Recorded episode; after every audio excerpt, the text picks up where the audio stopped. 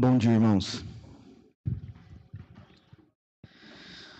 Ah, que bom, né? Estar tá aqui, poder falar desse tema tão importante, tão precioso, tão necessário trabalhar esse tema para a gente, que é a família. Vamos abrir nossas Bíblias no livro de Gênesis, capítulo 2. Nós vamos ler do verso 18 ao verso 25. Gênesis 2, capítulo 2, versos 18 a 25.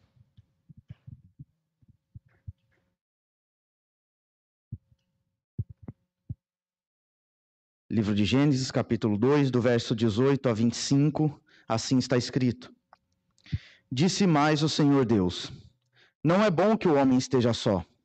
Far-lhe-ei uma auxiliadora que lhe seja idônea. Havendo, pois, o Senhor Deus formado da terra todos os animais do campo e todas as aves dos céus, trouxe-os ao homem para ver como esse lhes chamaria. E o nome que o homem desse a todos os seres viventes, esse seria o nome deles. Deu nome o homem a todos os animais domésticos, às aves dos céus e a todos os animais selváticos. Para o homem, todavia, não se achava uma auxiliadora que lhe fosse idônea. Então o Senhor Deus fez cair pesado sono sobre o homem, e este adormeceu.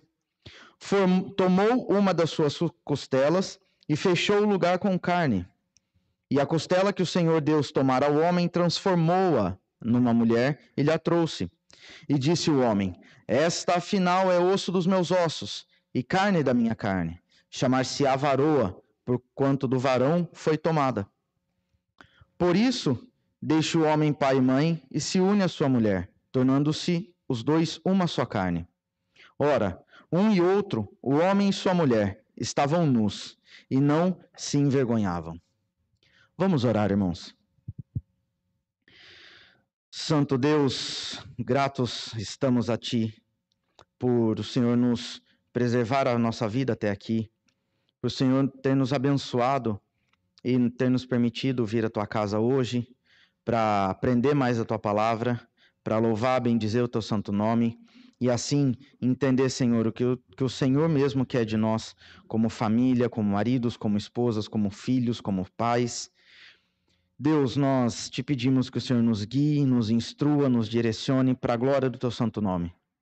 E que assim, Senhor, nós possamos ser luz neste mundo de trevas, a fim de que o Senhor seja exaltado e, consequentemente, nós sejamos edificados e sejamos saciados pela tua palavra, Pai.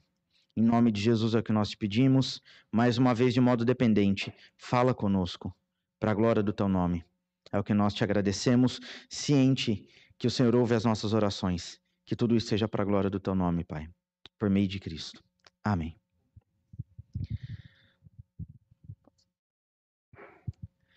Irmãos, uh, eu quero começar fazendo uma pergunta.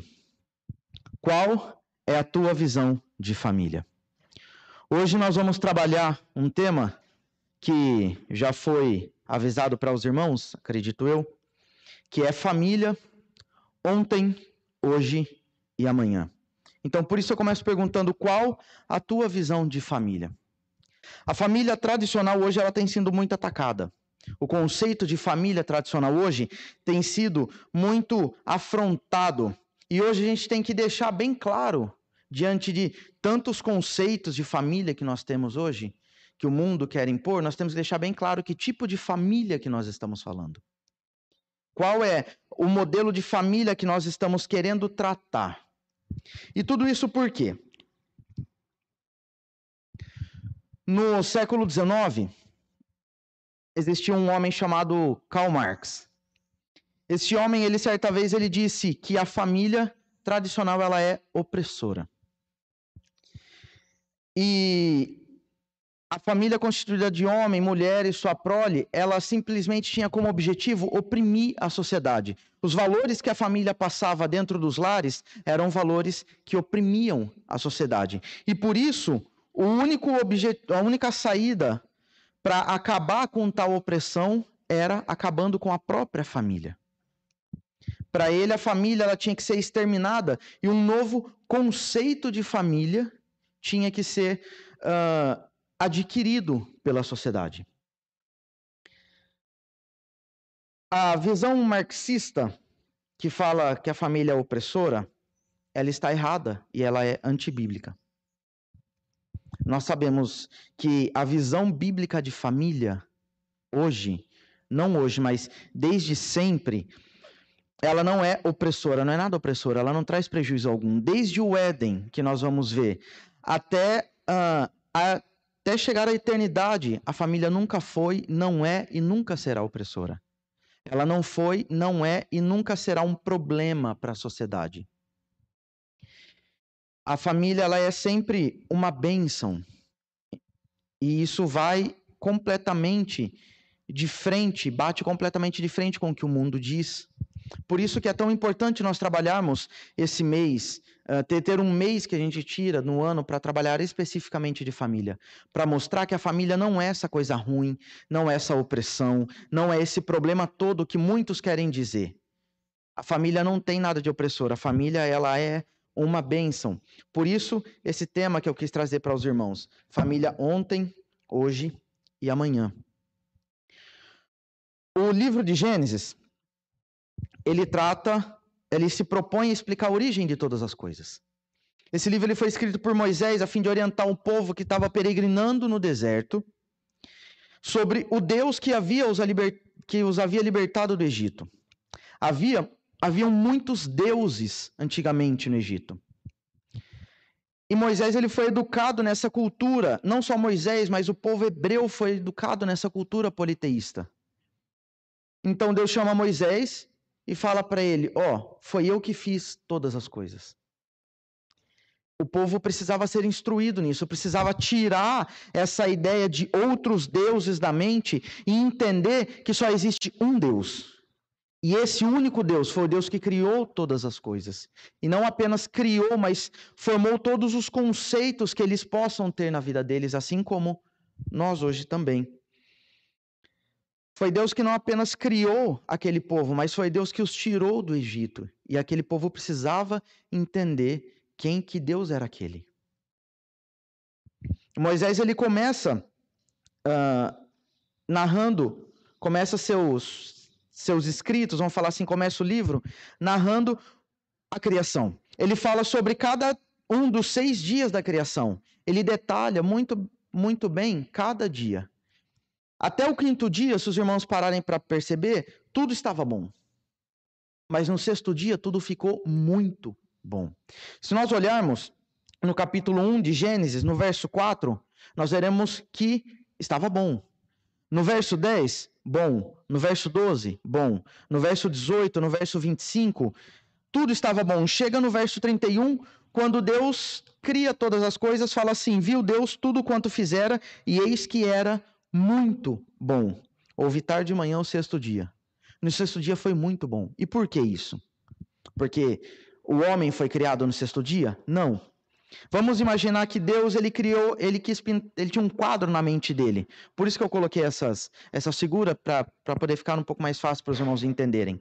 Vamos supor que Deus tinha um quadro na mente dele, ele pintou o quadro. Tudo era bom, tudo que ele estava fazendo, só que só no sexto dia estava muito bom, porque nesse sexto dia o quadro estava completo. Vamos falar assim, Deus, ele fez a criação, não faltava mais nada. Havia plenitude na criação. Então, isso foi narrado desde o verso 1 do capítulo 1 até o verso 3 do capítulo 2, essa primeira parte, vamos falar assim, da criação.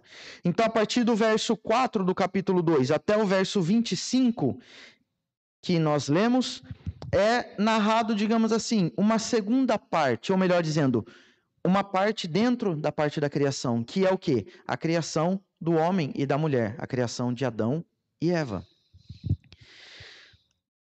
Uh, a primeira parte, na primeira parte, digamos assim, houve uma preocupação de Deus em narrar todos os detalhes da criação como um todo. Agora a atenção se volta para a raça humana. O primeiro ponto que eu quero trabalhar com os irmãos hoje é sobre a origem da família em Deus. desde o verso 4 do capítulo 2 até o verso 17, nós vemos que aquele jardim estava pronto, ele estava lindo. O homem não tinha necessidade nenhuma de, ele não sentia falta de coisa alguma. Ele tinha lá as frutas para ele, ele, comer, ele tinha lá os, os animais do jardim para ele cuidar, para ele dar nome aos animais, para ele trabalhar, enfim. Nada faltava. As árvores frutificavam, o homem comia. Só que assim, entre aspas, nada faltava. Por quê? O homem olhava, por exemplo, para o leão e via que o leão tinha leoa. O homem olhava para o macaco e vinha com o macaco tinha macaca. O passarinho tinha a passarinha, né? Todos os animais tinham seu seu parceiro, sua parceira. E ele olhava para ele e falava: "Poxa vida", né? E eu? Ainda faltava uh, algo para que o lar do homem, vamos falar assim, estivesse plenamente pronto e Deus pudesse descansar de toda a sua obra. Ainda faltava auxiliador, alguém que correspondesse ao homem. Alguém que lhe fosse, como diz aqui o verso 18 do texto que nós lemos, alguém que lhe fosse idônea. Antes do homem ser criado, tudo já era bom, tudo já estava lindo, porque tudo cumpria, digamos assim, o propósito para o qual foi criado. A árvore cumpriu o propósito para o qual ela foi criada, os animais domésticos, os selváticos, os animais que voam, os que nadam, enfim, todos cumpriam seus propósitos. Então tudo estava bom, mas ainda faltava algo. E eu falo que tudo estava bom porque a criação ela refletia, por assim dizer, a glória do Senhor. Se nós olharmos o Salmo 19, no verso 1, fala: Os céus proclamam a glória de Deus, e o firmamento anuncia a obra das suas mãos. Tudo refletia a sabedoria, tudo refletia o poder do Senhor. A complexidade, a imensidão da natureza refletia isso. Os atributos do Senhor. Seguindo essa mesma ideia, o apóstolo Paulo, na carta aos Romanos, no capítulo 1, nos versos 19 e 20, ele diz assim: Porquanto o que de Deus se pode conhecer é manifesto entre eles, porque Deus lhe revelou, lhes manifestou.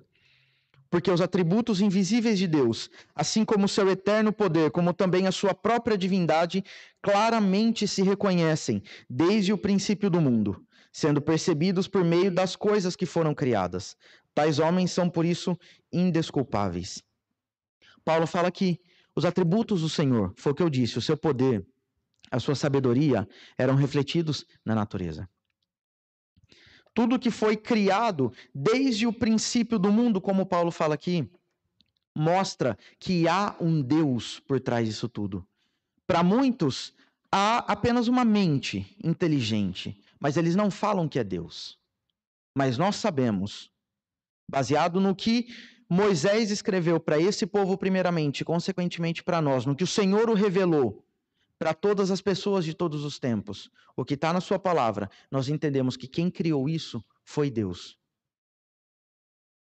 Por isso que Paulo fala que os homens são indesculpáveis, não tem como falar que não existe um Deus ao olhar para a criação, porque a complexidade da criação revela a imensidão de Deus.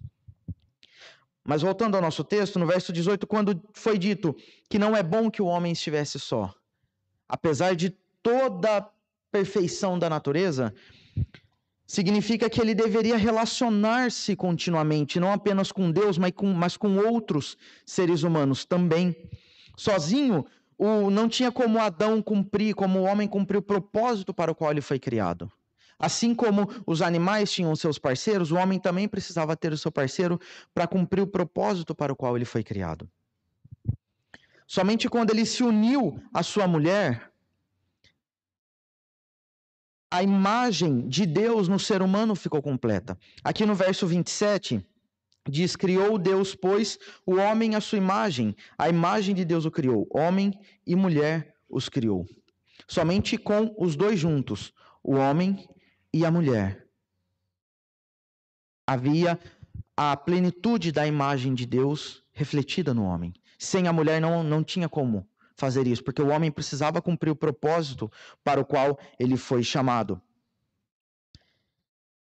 Tendo dito isso, que não era bom que o homem estivesse só, nos versos 21 e 22 é descrito que o homem caiu num profundo sono, o Senhor colocou sobre ele um pesado sono, ele adormeceu, então Deus foi tirou da costela, tirou uma costela do homem e a partir dessa costela foi criada a mulher. A, a mulher, ela era alguém idônea, ela era alguém especialmente destinada ao homem, para ajudá-lo a cultivar, na missão de cultivar e guardar o jardim. Se nós olharmos o verso 15 do capítulo 2, fala: Tomou, pois, o Senhor Deus ao homem e o colocou no jardim do Éden para o cultivar e o guardar. Ele, sem a mulher, ele não poderia fazer isso de modo pleno. Somente com a mulher que ele podia fazer isso. Por quê? É somente depois da mulher que a imagem de Deus estava completa nele e ele podia cumprir o propósito para o qual ele foi criado. É interessante nós observarmos o que? No verso 22 está escrito: E a costela que o Senhor Deus tomara ao homem, transformou-a numa mulher e lhe a trouxe. Essa palavra transformou-a, em algumas versões traz fez, que Deus fez a mulher a partir da costela. Essa palavra significa o quê? Que Deus constituiu uh, a mulher muito bem detalhada. Deus formou a mulher muito bem detalhada para que uh, ela pudesse corresponder ao homem. E essa, esses detalhes significa que Deus arquitetou ele trabalhou muito bem e de modo muito equilibrado todos, todos os, os pormenores da mulher para que ela se encaixasse perfeitamente de todas as formas possíveis para o homem. Essa é uma, esse é um dos, dos argumentos, vamos falar assim, que a gente usa para falar, para negar a questão da relação homoafetiva. Por quê? O homem, ele foi feito para a mulher. A mulher foi feita para o homem. Um para o outro. Não foi o homem que foi feito para o homem ou a mulher que foi feita para a mulher. Não. Segundo o padrão que o Senhor deu para nós de família, é o homem para a mulher e a mulher para o homem. Qualquer outra coisa fora disso está errado. depois dos dois unidos, agora sim eles poderiam juntos cumprir o propósito para, os qual, para o qual eles foram criados. Assim, fazendo com que o Senhor fosse glorificado por meio das, da obra deles. Então, depois que foi tudo criado, a natureza, o homem, a mulher, estava tudo perfeito, tudo funcionando de, de modo pleno, aí Deus poderia simplesmente descansar, falar: tá tudo ok, agora eu vou ficar tranquilo, vou dar uma descansada de tudo isso que eu fiz.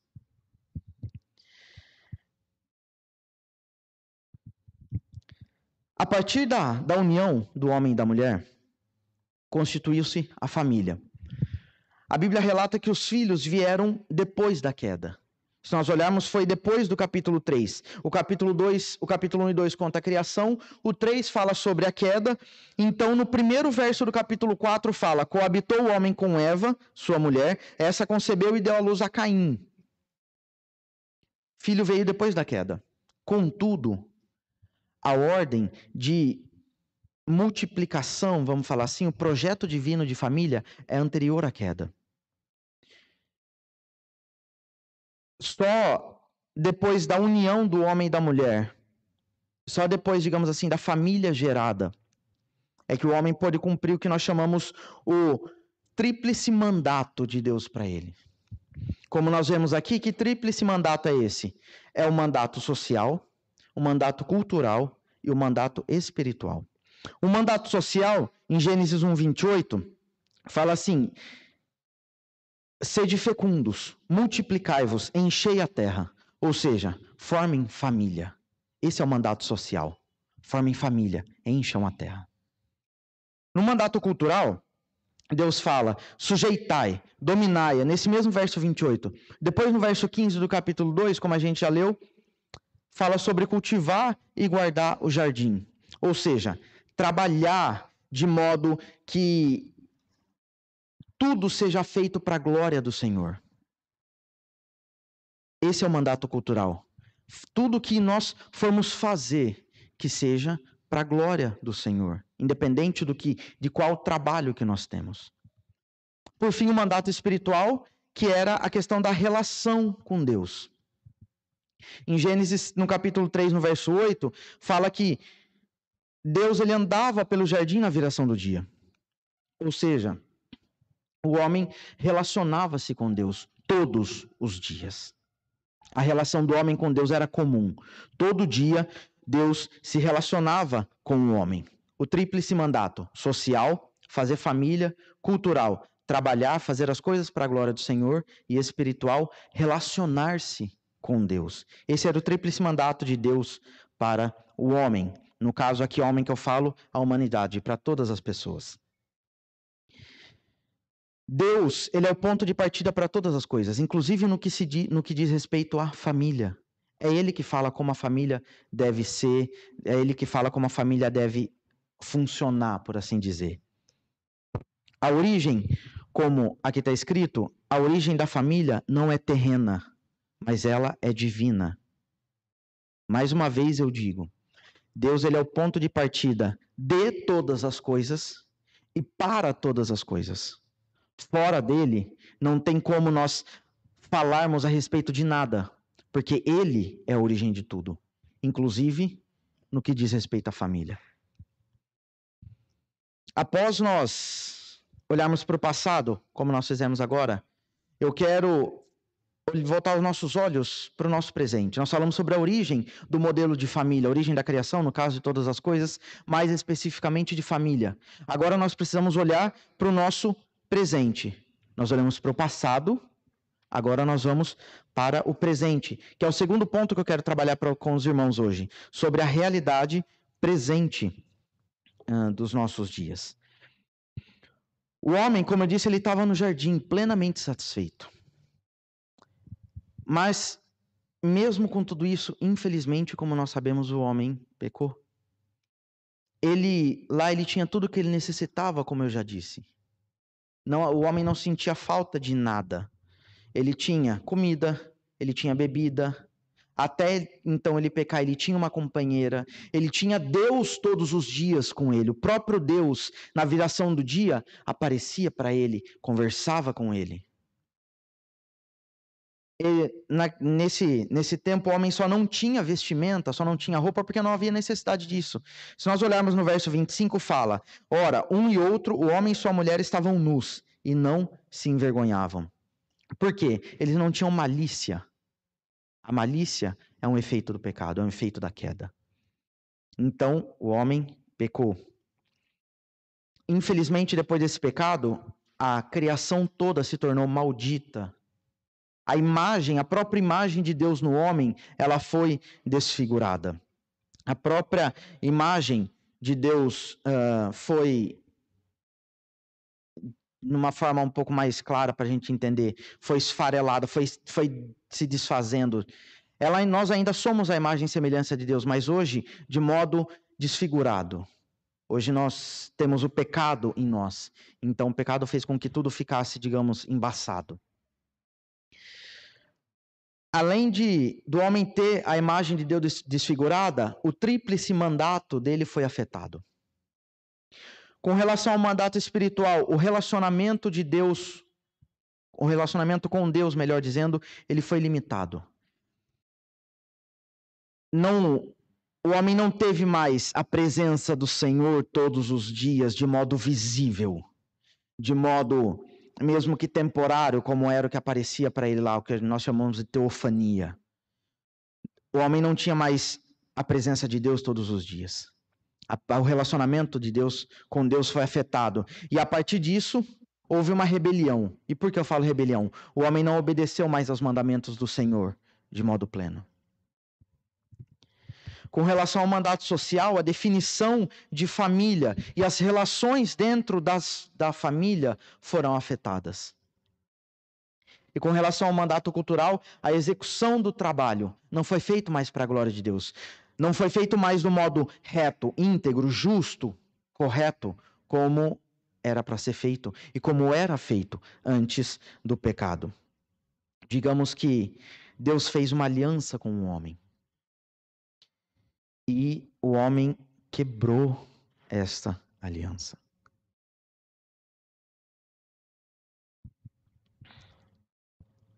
E nessa quebra de aliança, o conceito, a revelação, melhor dizendo, divina sobre família que Deus trouxe na criação passa a ser deixado de lado cada vez mais. E com relação a isso, nós temos vários problemas que foram acontecendo. Um grande exemplo disso que nós temos hoje, que nós podemos falar hoje, é com relação à submissão feminina. Por quê? Existe uma ideia errada de, do, da autoridade do homem e da submissão feminina. É necessário a gente dizer que antes da mulher ser criada, o homem já possuía autoridade. No verso 15 do capítulo 2, mais uma vez nós voltamos para ele, no qual Deus fala para o homem que ele tinha que cultivar e guardar o jardim, ou seja, ele governava o jardim. Como se isso não bastasse, no verso 19 desse texto que nós lemos, do capítulo 2, fala que Deus trouxe os animais a Adão e falou para ele: Adão, dá nome para cada um deles. O nome que você der, esse vai ser o nome dele. Ou seja, Deus deu autoridade para Adão. Deus colocou o homem como uma espécie de vice-regente, vice-gerente de toda a criação. Em decorrência disso, a mulher ela foi feita depois do homem, a partir do homem, a partir da costela do homem. Então, consequentemente, ela deve estar sobre, sob, melhor dizendo, a autoridade do homem. Mas haja vista que essa autoridade ela não é cega. Essa submissão, melhor dizendo, ela não é cega. Essa história de o homem fala, o homem manda, como está aqui na, na imagem, a mulher simplesmente olha com aquela cara, nossa, tá bom, tá bom. Não é assim que funcionam as coisas a palavra submissão, ela significa ajudar na missão. Então a função da mulher é ajudar o homem na missão dele. É, esse era o objetivo de Eva na criação.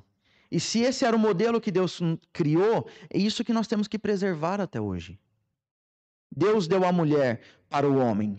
O homem, ele não podia uh, ser Adão ele não podia ser pleno, se é que eu posso falar assim, nas suas funções sem ter a mulher do lado. É somente com a mulher que o homem tem tinha a imagem de Deus completa nele. Mas não era essa submissão ela não era cega. A mulher ela a ideia de submissão, como eu disse, ela é de ajudar o homem na sua missão.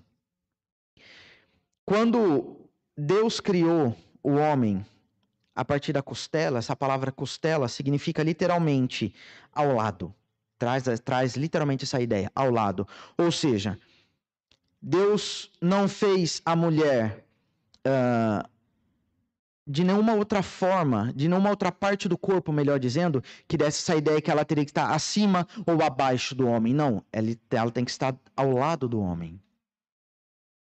Ela é submissa, sim, mas essa submissão ela não significa que ela está abaixo de todas, ela é inferior ao homem, está abaixo do homem de todas as formas. Não, não é assim. Quando Adão fala aqui que a mulher ela chamar-se a varoa, por quanto do varão foi, foi tomada, essa palavra varoa, ou mulher, como algumas versões também trazem, ela significa, além de estar sob a autoridade do homem, ela também significa união e igualdade de essência. Ou seja, a mulher, ela tem que estar sob a autoridade do homem, ela tem que ser submissa, mas não é essa submissão errada como o mundo é pregado hoje. Hoje o mundo faz uma ideia, infelizmente, muito errada e muito diferente da Bíblia do, com relação à submissão da mulher, com relação ao homem estar uh, ser o líder dela, estar entre aspas, e ainda uso essa palavra com cuidado, acima da mulher. Isso gerou um conflito, ou isso gera hoje um conflito entre homem e mulher para ver quem é melhor, quem é pior, quem quem está acima, quem está abaixo, enfim. Isso tudo está errado. O homem ele não é melhor do que a mulher, assim como a mulher também não é melhor do que o homem. Os dois eles são iguais na sua essência. A única coisa que eles têm dentro do aspecto criacional, dentro da definição de família que Deus nos deu, é que eles têm funções diferentes. Eles não são melhores um do que o outro, mas eles têm funções diferentes. Para quê? Para que tudo funcione, para que tudo uh, rode, por assim dizer, do modo adequado, como Deus quis. Eles têm funções diferentes. A ideia bíblica de autoridade do homem é que ele é o líder da casa. Ele é o líder da família em todas as frentes possíveis. A, a pergunta que a gente tem que se fazer não é se o homem é líder ou não, mas é que tipo de líder que o homem está sendo. Porque que ele é líder é fato, ele é líder, ponto. Isso não é questão, ah, é, quem, quem que é o, o líder da casa? É o homem ou a mulher? Não, é o homem, ponto. Mas que tipo de líder ele está sendo? Essa é a pergunta principal que a gente tem que fazer. E esse é um dos exemplos que a gente, só um dos exemplos hoje que a gente tem de deturpação de família. Se nós olharmos, depois que o pecado entrou, todos, como eu disse, todos os conceitos de família, o conceito correto, a definição correta de pai, mãe, de filho, depois do pecado, tudo foi afetado e tudo foi distorcido. Depois da queda, um irmão assassinou o outro. Um marido começou a ter mais de uma esposa, a esposa foi infiel ao seu marido, uh, os filhos começaram a desonrar os pais de todas as formas possíveis e imagináveis. Se nós olharmos uh, o Antigo Testamento, vamos falar assim, de um modo bem rápido, Caim matou Abel. É, Abraão teve duas esposas, sendo que alguém pode até falar assim: ah, mas a bigamia ou a poligamia naquele tempo era cultural, então Deus aceitava. Não, mentira. Deus, ele não foi, não foi assim que foi feito. Deus ele fez apenas Eva. Ele não fez Eva e alguma outra mulher.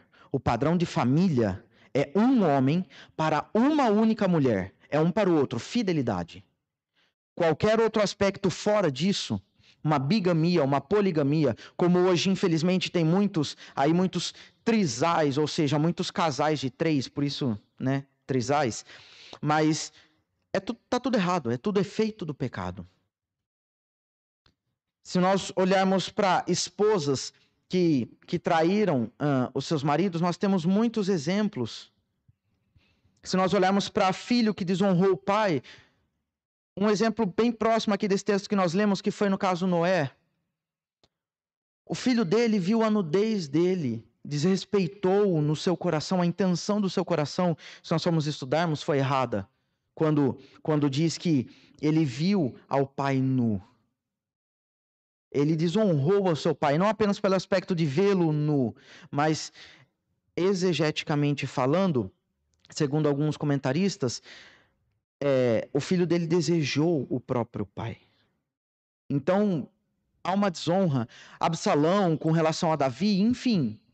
O pecado só trouxe problemas e mais problemas com relação à definição de família. Se nós nos voltarmos para o Novo Testamento, quando João Batista foi preso, ele foi preso porque ele condenou a atitude de Herodias de Herodes, enfim, que tinha uma promiscuidade dentro da família. Se nós olharmos a, a igreja de, de 1 Coríntios, ah, lá tinha até incesto.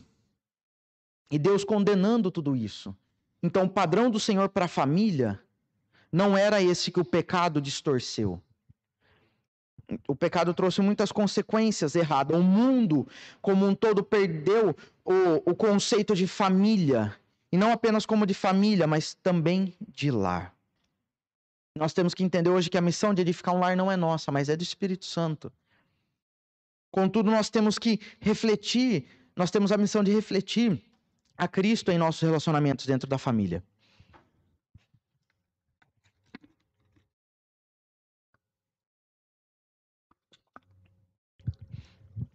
Nós temos a missão dentro dos nossos lares de demonstrar, nós somos desafiados a isso, demonstrar a ação da graça do Senhor dentro das nossas famílias.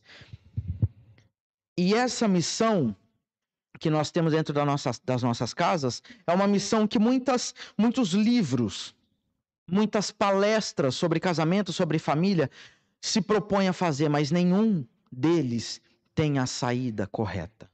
Por quê? Os erros que há nas famílias hoje é decorrente do pecado.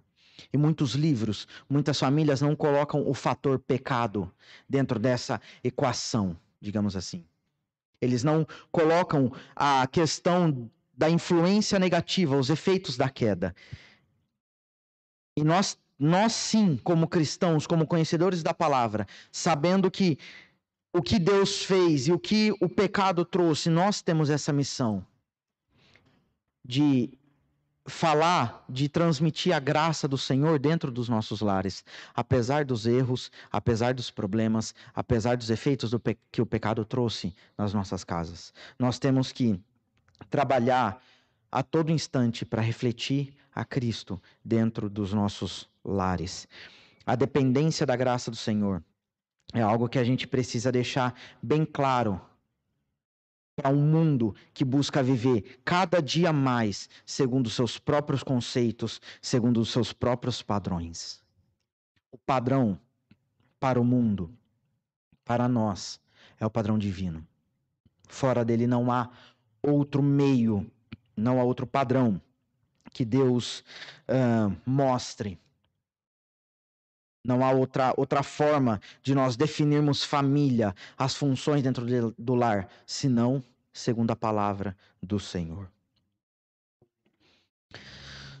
Se e se é apenas força de expressão, se há um padrão divino para a família que foi deturpado para o pecado, e se tudo precisa uh, voltar a esse padrão, logo deve existir um remédio para o pecado.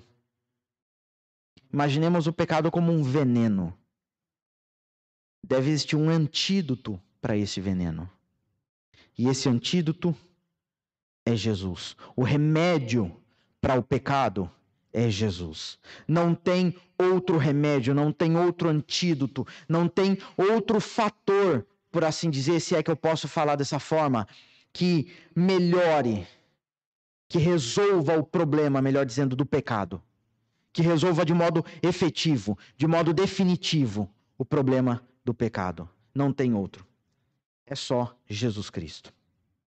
Nesse ponto eu quero continuar olhando para o nosso presente, mas também olhar para o futuro. Ontem, hoje e amanhã. Eu quero começar a falar agora sobre o nosso terceiro e último ponto, que é a família restaurada em Cristo. Efésios, a carta de Paulo aos Efésios, no capítulo 5, do verso 22 até o capítulo 6, do verso 4, traz uh, são alguns dos exemplos, melhor, algum, algum dos trechos que nós temos na palavra de Deus que fala quais, qual é o padrão de Deus para a família.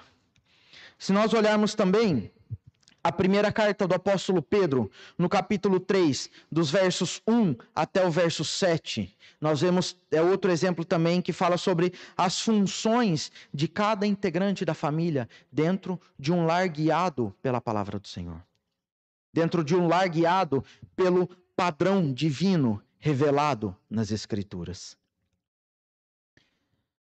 Se nós olharmos esses, esses dois textos, tanto Efésios quanto 1 Pedro, e aí tem mais outros vários textos, como 1 Timóteo, que também fala com relação ao marido e à esposa, o homem e a mulher. Mas se nós olharmos Efésios e 1 Pedro mais especificamente, nós veremos que segundo o padrão divino revelado nas escrituras, o homem, ele deve ser o líder da casa em todas as frentes possíveis e imagináveis. Falando sobre o homem primeiramente, ele deve ser o líder da casa. Ele deve amar a sua esposa.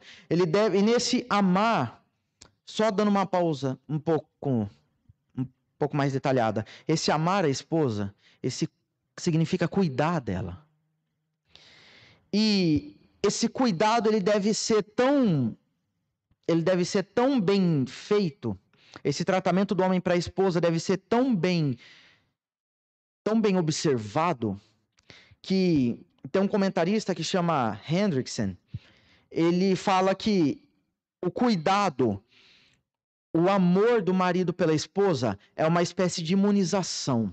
Ele deve imunizar a esposa de forma que a submissão dela se torne fácil.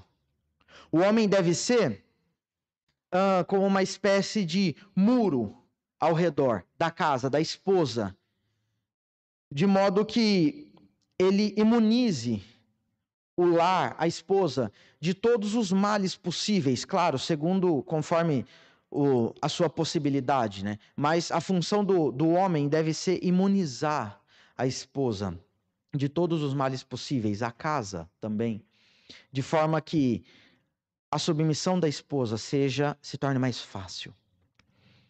Então o homem ele deve ser o líder da casa em todas as frentes, ele deve amar a esposa, ele deve disciplinar os filhos.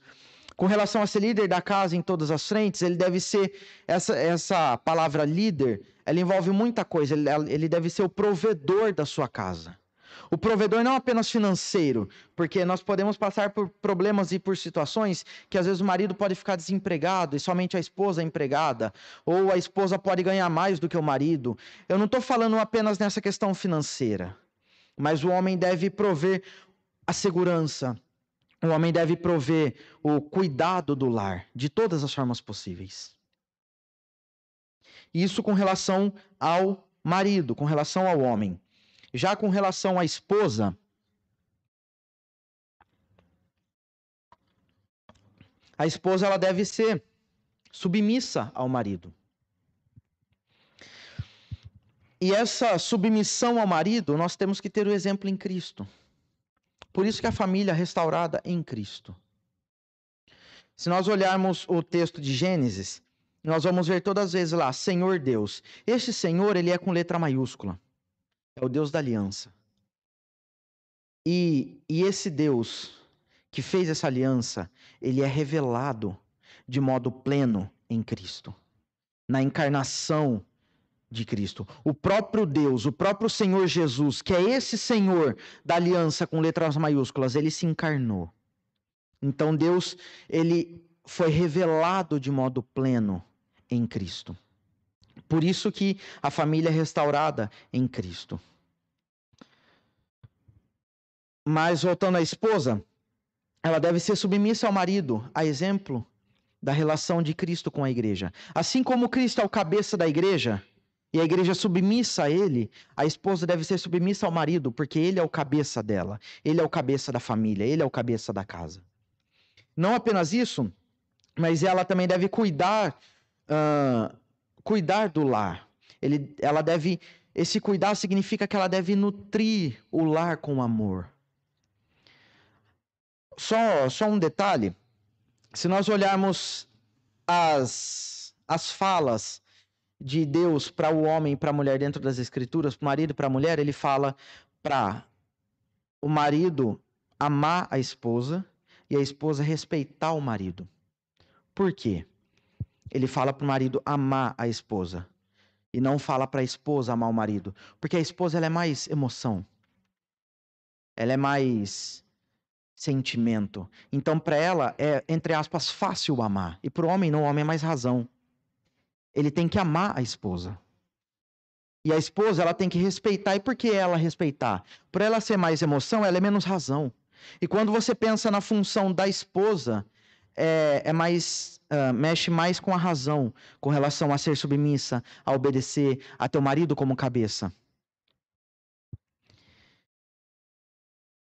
Por isso que a função da mulher é cuidar do lar, nutrindo o lar com amor. Porque para ela é essa função entre aspas, né, e falo entre aspas por conta do pecado, é mais fácil para ela nutrir o lar com amor do que o homem.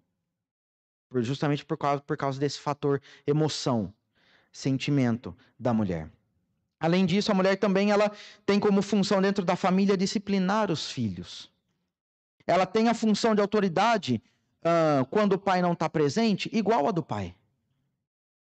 Essa história de que, ah, é... infelizmente eu ouvi isso muito da minha, da minha mãe, e acredito eu que não é, não é problema, uh, ou melhor, não é exceção, é comum. Quando o pai às vezes não está presente, o filho pede alguma coisa para a mãe, ela fala assim: ah, espera seu pai chegar. Ah, vou ver com ele. Dependendo do que for, a mãe sim, ela pode dar uma resposta ao filho, porque ela tem autoridade para isso. O pai não está presente. Ela pode disciplinar os filhos, ela pode mandar nos filhos, melhor, melhor dizendo. Ela tem autoridade também sobre eles. Os filhos, já por sua vez, a função deles dentro do lar é honrar os pais. Quando nos Dez Mandamentos está escrito lá, honrar pai e mãe, essa palavrinha honrar significa o quê? Pesar. Por quê? Como assim pesar? Os filhos devem colocar os pais numa espécie de balança e pesar a importância que os pais têm para eles. E a partir dessa, desse peso que os pais têm, a partir disso eles devem amar os pais, eles devem obedecer os pais. Essa, essa função de honrar os pais, ela não se dá simplesmente em presentear aos pais no dia dos pais ou no dia das mães, ou qualquer outra coisa. Não, não fala apenas de dar presentes físicos, mas fala de todas as formas possíveis ser uma bênção pra, para os pais. Respeitar os pais envolve isso. Honrar, como eu disse, é isso: pesar os pais numa balança, pesar a importância dos pais e agir de modo coerente a partir desse peso que é feito.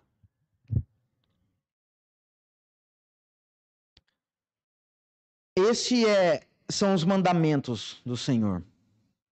Com relação, só voltando rapidinho com relação aos filhos, quando tem irmãos, Obviamente, a função dos filhos também é amar os seus irmãos, não é ficar brigando com eles, não é, enfim, ter atritos a todo instante, mas é amá-los apesar do pecado que eles são afetados, tanto ele, né, um irmão quanto o outro são afetados pelo pecado. Mas todas essas essas funções, todos esses esses deveres, vamos falar assim, dos pais, das mães, dos filhos, tudo isso é bonito. Tudo isso é muito lindo, mas nós não podemos esquecer que isso só é possível por meio de Cristo. Às vezes, alguém que não é da igreja, por conta da graça comum que o Senhor derrama sobre todos, eles podem concordar com isso que eu estou falando. Talvez não na sua totalidade, mas um aspecto ou outro eles podem concordar. Só que todos nós precisamos entender que tudo isso só vai ser possível de modo pleno por meio de Cristo. Por meio do, do Deus, como eu disse, do Deus encarnado, que veio, viveu entre nós, morreu, ressuscitou, e por conta dessa morte dele, ele resolveu de uma vez por todas o problema do pecado. É somente por meio dele que nós podemos viver como família para o louvor da glória do Senhor. Segundo a, a palavra da verdade, segundo as Escrituras, que de modo progressivo nos redireciona ao padrão divino. Se não for a ação do Senhor em nossos lares, não tem como nós sermos redirecionados para o padrão. Existe um padrão divino, como nós vimos. Existe um, um padrão segundo o que o Senhor criou desde a fundação do mundo.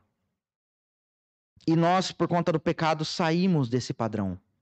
E somente a ação do Espírito Santo trabalhando em nossos lares nos redireciona para esse padrão. Nós devemos buscar ser uma cópia de Cristo. Haja vista que uh, quando os cristãos foram chamados pela primeira vez em, por cristãos em Antioquia, essa palavra cristão significa pequenos cristos, có, pequenas cópias do Senhor Jesus. Nós precisamos ser, ou nós devemos, melhor dizendo, buscar ser essas cópias, essas, esses cristãos dentro dos nossos lares, como cônjuges, como pais, como filhos, como irmãos. Nós precisamos refletir o Senhor.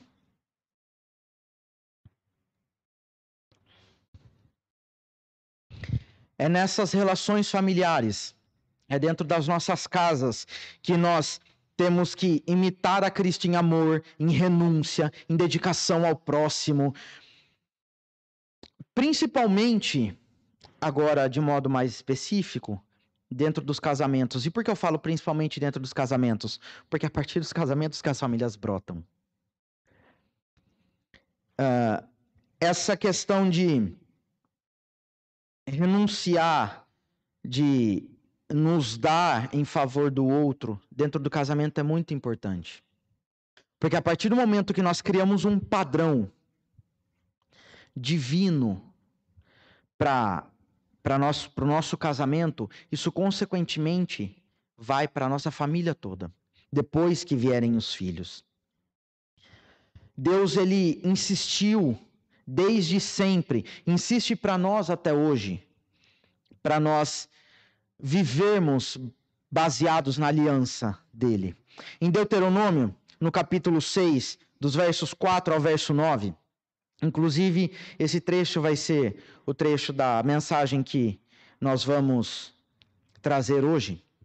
Deuteronômio 6, capítulo 6, do verso 4 ao verso 9, diz assim: Ouve Israel, o Senhor, nosso Deus é o único Senhor. Amarás, pois, o Senhor teu Deus de todo o teu coração de toda a tua alma e de toda a tua força. Essas palavras que hoje te ordeno estarão no teu coração. Tu as inculcarás a teus filhos, e delas falarás assentado em tua casa, e andando pelo caminho, e ao deitar-te e ao levantar-te. Também as atarás como sinal na tua mão, e te serão por frontal entre os olhos, e as escreverás nos umbrais das portas, ou melhor dizendo, nos umbrais da tua casa e nas tuas portas. Deus ele falou para aquele povo indiretamente: Olha, eu quero que vocês vivam baseados na minha lei, no que eu estabeleci como padrão.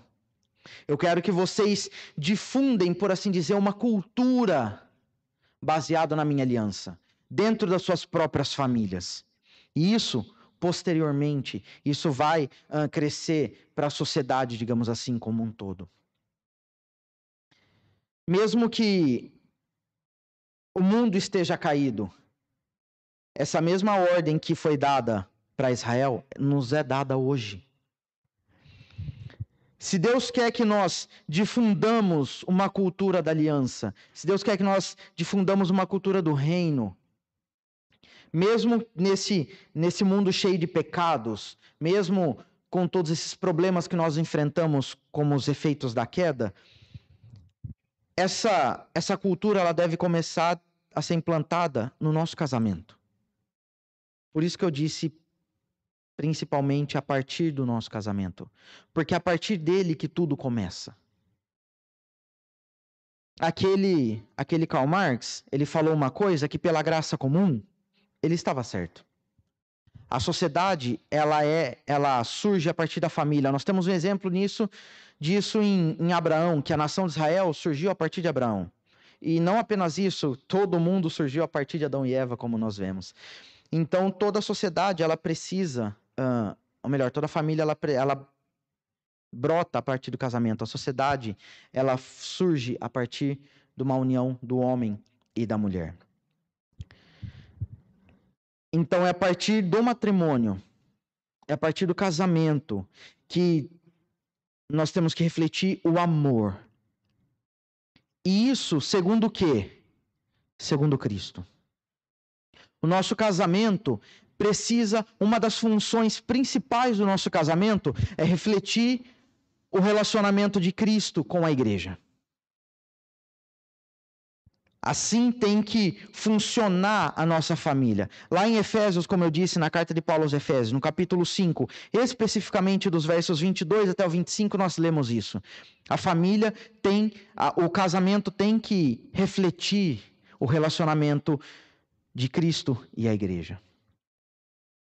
Não há outra, outra forma da família funcionar do modo correto, não há outro modo do casamento funcionar do modo correto, senão por meio de Cristo.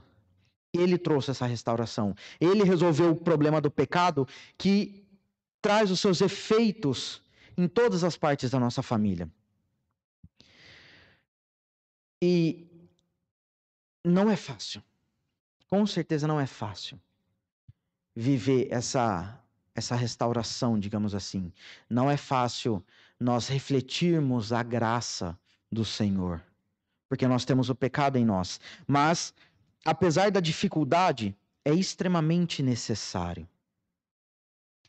Haja vista que a vida cristã, de modo algum, dentro dos nossos lares ou fora dele, não é fácil. Mas é muito, extremamente, uh, por mais que se isso é, haja um erro de português e língua portuguesa, é muito extremamente necessário nós refletirmos ao Senhor. Por quê? Nós precisamos ser diferentes do mundo. A igreja precisa ser diferente do mundo. O padrão da igreja precisa ser diferente do padrão mundano. Mesmo que isso seja de forma limitada, nós temos que refletir, nós temos que ser um reflexo de Cristo. Nós temos que fazer o que as mesmas coisas que ele fez, ou pelo menos imaginar como ele poderia fazer, o que ele faria se estivesse em nosso lugar.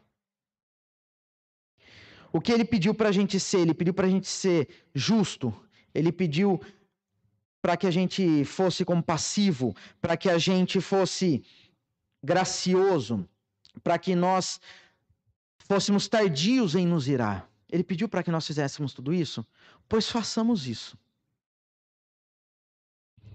O que ele faria em nosso lugar? Ele amaria, ele seria fiel, ele perdoaria. Pois vamos agir da mesma forma. Mais uma vez eu digo, é fácil? Não, não é, mas é necessário. Nós precisamos refletir a Cristo. Se nós somos chamados de cristãos, se nós nos chamamos por esse nome, se nós é, buscamos, se nós nos identificamos como cópias de Cristo, que é o que o nome cristão significa, sejamos assim. Façamos dessa forma. Eu, dentro do meu próprio casamento com a minha esposa, tenho que fazer isso. De nada adianta eu vir falar para os irmãos: olha, façam isso, sendo que eu não vivo isso.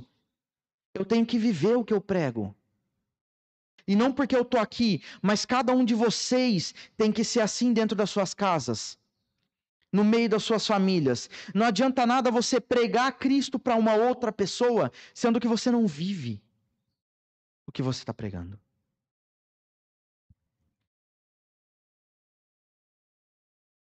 Mais uma vez eu digo, mais uma vez eu repito, e não vou pedir desculpa por ser repetitivo dessa forma, nós precisamos ser um reflexo de Cristo.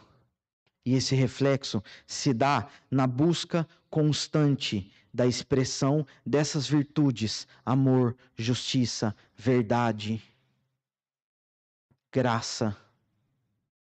O reflexo de Cristo se dá nessa, na busca constante dessas virtudes dentro da nossa família. Nós precisamos refleti-lo. É só por meio dele porque é Ele quem restaura a nossa família. Olhando agora um pouco mais para um amanhã, nós olhamos para o ontem, para o hoje, agora nós vamos olhar para o amanhã. O amanhã, não apenas o amanhã daqui a pouco tempo, na forma contínua do nosso reflexo de Cristo, mas um amanhã um pouco mais lá para frente. Uh, eu falo que a nossa vida cristã ela deve refletir a Cristo porque os nossos lares devem uh, ser uma antecipação da glória eterna. Por isso que eu coloquei essas duas imagens aqui: a família apontando para um lar eterno. A nossa família tem que apontar para lá. Nós temos que ser um reflexo do que vai ser lá mesmo que neste mundo nós erramos, principalmente dentro da nossa família, nós temos que ter em mente que por causa do do que o Senhor Jesus fez, por causa do que ele resolveu, o problema do pecado, haverá um dia que nós seremos uma grande família, que uh, não haverá mais pecado algum. E esses dias, semana passada eu estava conversando com a minha esposa, e quando lá em Itaquá, a nossa, a nossa revista está sendo sobre família, e nós estamos, a, a última aula nós tratamos justamente sobre isso, sobre o lar eterno. E, e eu estava falando, eu falei para ela, nossa, é lindo isso. Até comentei semana passada com a Vanessa e com o nosso irmão, o Igor.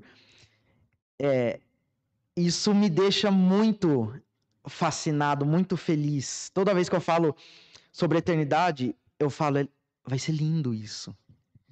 Porque nós seremos uma grande família sem pecado algum.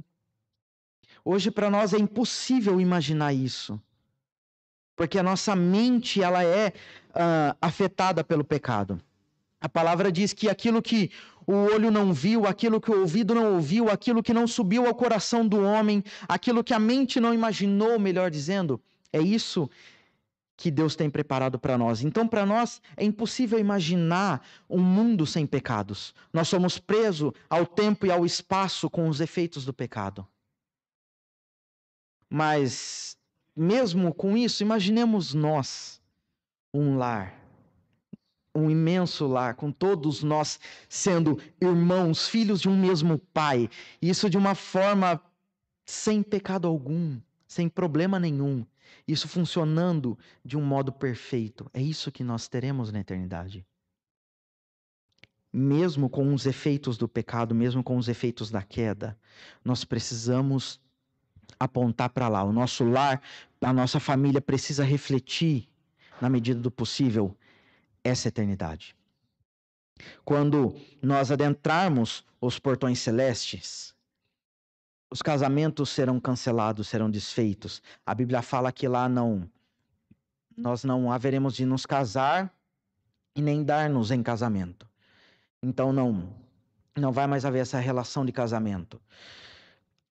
Mas uh, nós seremos todos nós seremos todos parentes, mas parentes que eu quero dizer não não não tio tia não não não é esse o sentido mas nós seremos todos irmãos. O nosso grau de parentesco vai ser que nós seremos todos irmãos, filhos de um só pai, nós seremos todos uma família só.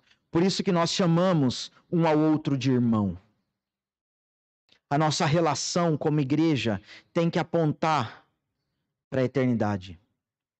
E nós, como nós sabemos que nós somos igreja não apenas dentro da igreja, mas fora dela e principalmente dentro dos nossos lares, uh, nós precisamos, nas nossas famílias, apontar para a eternidade. Nós precisamos ser, pensar que nós seremos irmãos sem pecado algum na eternidade. Uh, nós temos que olhar, entender a família como no Éden.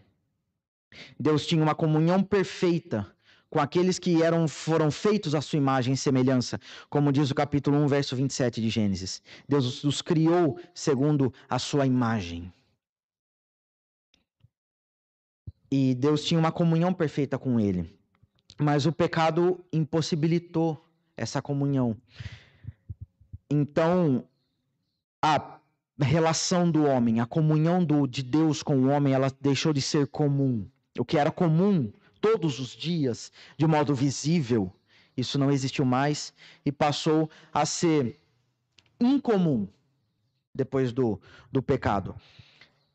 O pecado desfigurou a imagem de Deus no homem, o pecado separou o homem de Deus. Por isso que Adão, ele foi expulso do jardim do Éden. Adão e Eva foram expulsos. Porque o pecado não podia mais existir naquele lugar perfeito. Deus, ele não tem comunhão com o pecado.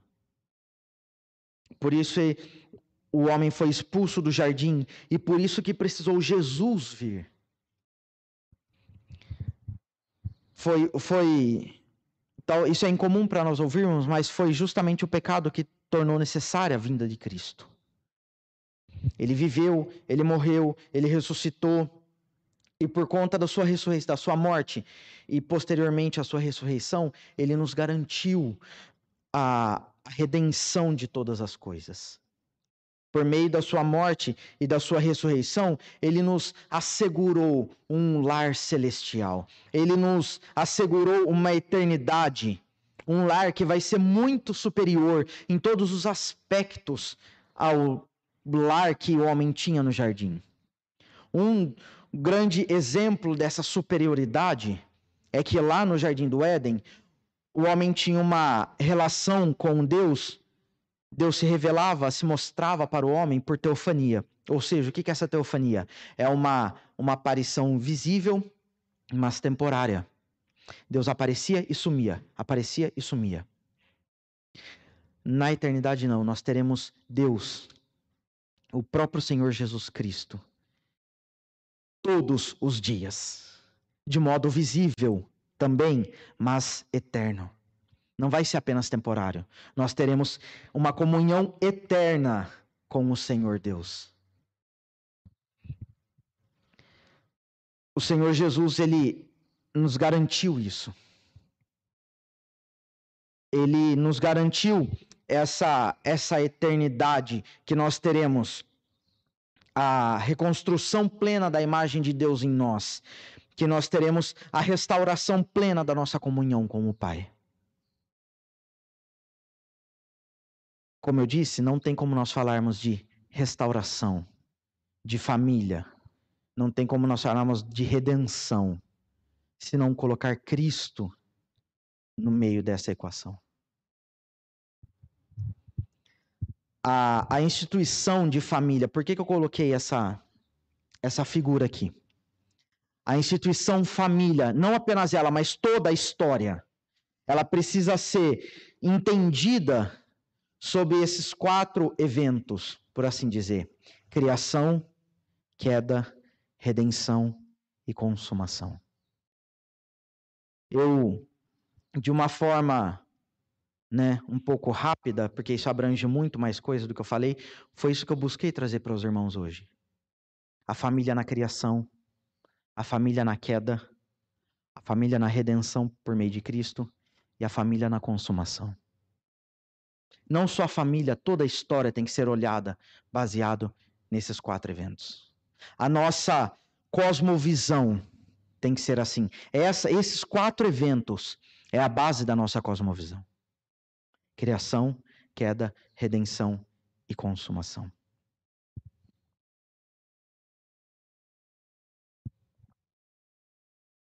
Concluindo, irmãos,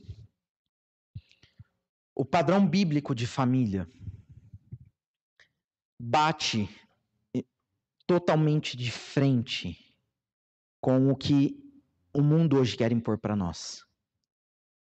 Bate totalmente de frente com o que Karl Marx buscou implantar. Ela vai totalmente contra esse marxismo cultural que nós vivemos em nossos dias hoje. Ah, o padrão bíblico ele, claro, ele bate de frente com esse mundo que não tem compromisso algum com Deus e, consequentemente, com a sua própria palavra. Por causa do pecado, a definição de família ela foi sempre deturpada de modo progressivo, até nós chegarmos ao que nós temos hoje, que é o objetivo de acabar com ela, o objetivo de acabar com essa é, com essa ideia de família. Hoje, o objetivo do mundo é isso: acabar com a instituição família, com essa instituição tradicional, homem, mulher. Hoje, o mundo tem como objetivo qualquer definição de qualquer jeito, de qualquer forma, para a família. Nós temos que, como cristãos que nós buscamos ser, nós temos que entender que a nossa família ela é uma sombra, não a nossa família apenas, mas o conceito família, a instituição família, ela é uma sombra do que foi criado por Deus, da família que foi criada por Deus, lá no jardim do Éden. A família, ao contrário do que é dito hoje, a família sim, ela é um projeto divino. Ela é um plano divino. Ela não é algo que Ah, o homem, em uma certa fase da história, não se gostou mais sozinho, resolveu ah, reproduzir-se e. Beleza. Não, não é assim. A família é só uma junção de pessoas as quais elas se amam, independente do sexo. Se todas as pessoas, se, se as pessoas se juntam dentro de uma casa e se amam, ah, isso é família. Não, tá errado. Família é pai, homem, mãe, mulher, que os dois se juntam e geram os seus filhos homem, mulher e a sua prole. Isso é família. Isso é um plano, um projeto divino. E por ser projeto divino, esse é o principal objetivo pelo qual nós temos que lutar contra o marxismo cultural, contra a ideia errada que o mundo nos dá de família. Porque foi Deus quem a criou. E o que Deus cria, nós não temos direito algum de deturpar direito algum.